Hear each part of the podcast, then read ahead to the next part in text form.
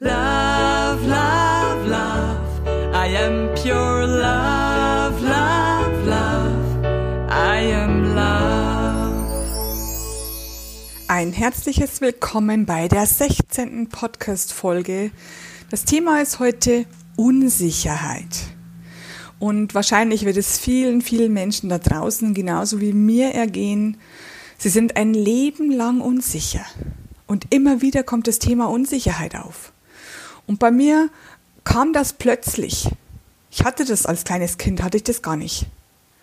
Und äh, es sind einfach viele, viele Dinge passiert, denn das ist der erste Grund für Unsicherheit, wo du eben gerügt wirst, wo du geschimpft wirst von deinen Erziehungsberechtigten, von Oma und Opa, von Tante und Onkel, von äh, irgendjemand, mit dem du ständig zusammen bist. Es können Kindergärtner sein, es können Lehrer sein, ja, oder auch Freunde, sogenannte Freunde.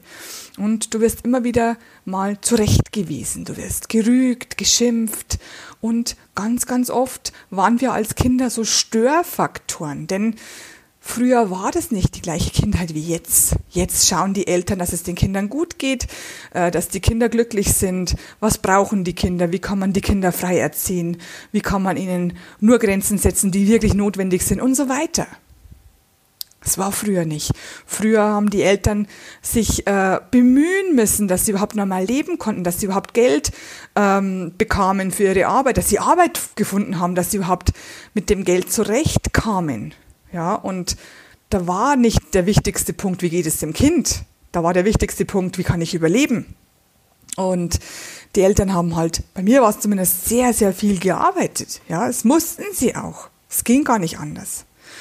Und äh, da kamen dann die ersten Ängste zustande, automatisch, wo du gar nichts dafür kannst. Und das habe ich ja auch schon in anderen Podcast-Folgen beschrieben. Äh, die Ängste, nicht dazuzugehören, die Ängste abgelehnt zu werden, verlassen zu werden, ausgelacht zu werden oder die Ängste nicht gemocht zu werden.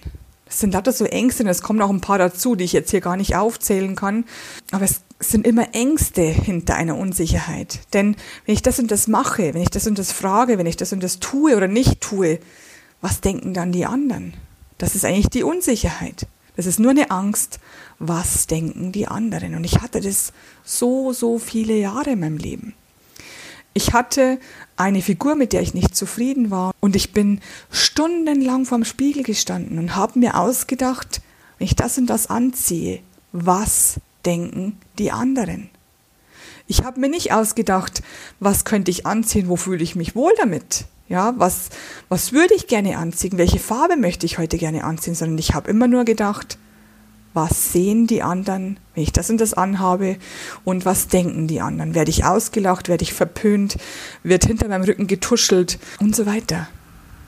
Das habe ich mir ausgedacht. Das war zum Beispiel eine meiner großen Unsicherheiten, bis ich irgendwann angefangen habe, mich zu entscheiden, dass ich das nicht mehr möchte. Ich habe mir ausgedacht, jetzt zum Beispiel bei meinem Thema, dass es total egal ist, was ich anhabe. Ich habe immer noch dieselbe Figur. Und deswegen kann ich auch einfach das anziehen, was ich möchte. Das anziehen, mit dem ich mich wohlfühle. Denn was ist dann? Die Ausstrahlung wird viel besser und es wird überhaupt nicht auf die Figur geachtet.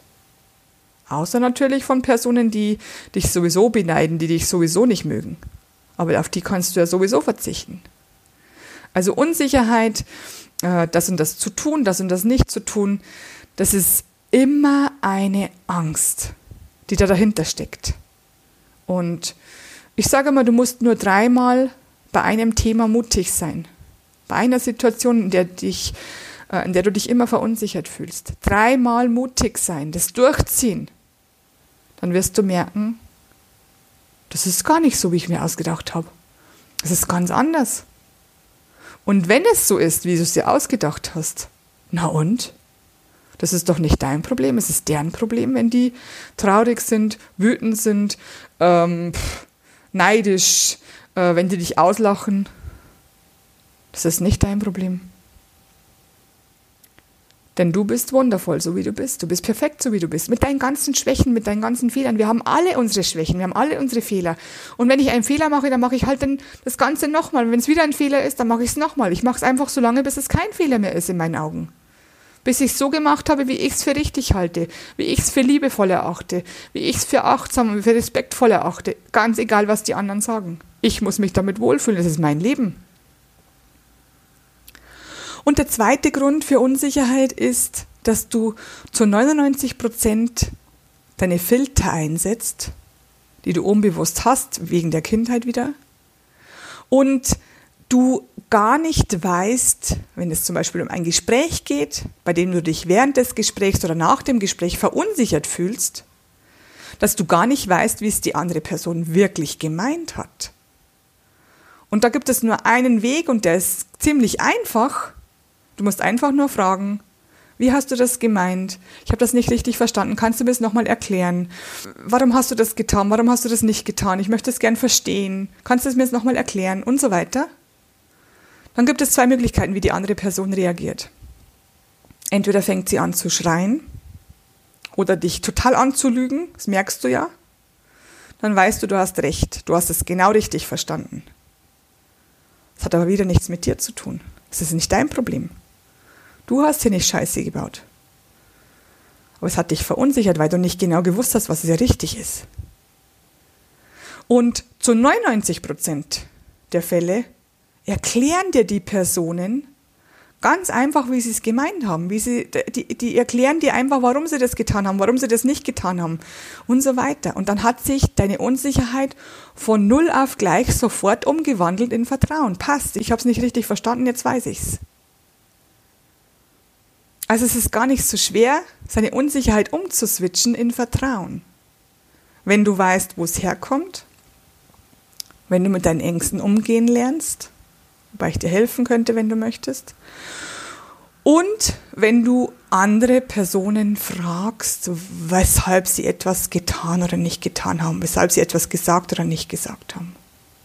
Du wirst merken, dass dein Leben um ein riesengroßes Stück leichter wird, freier wird und für dich viel, viel angenehmer, weil du anfängst, zu dir zu stehen, weil du anfängst, mehr und mehr selbstbewusst zu werden. Du liebst dich dann von Tag zu Tag mehr und mehr und das spüren die anderen und die anderen behandeln dich respektvoller, weil du dich selbst mit Respekt behandelst. Die anderen behandeln dich achtsamer, weil du dich selbst mit viel mehr Achtsamkeit behandelst. Und die anderen behandeln dich liebevoller, weil du dich selbst mit viel mehr Liebe behandelst. Ich wünsche dir ganz, ganz viel Freude dabei und ganz, ganz viel Erfolg, denn wem dient die Unsicherheit? Niemandem. Niemandem dient sie. Dir schon gar nicht.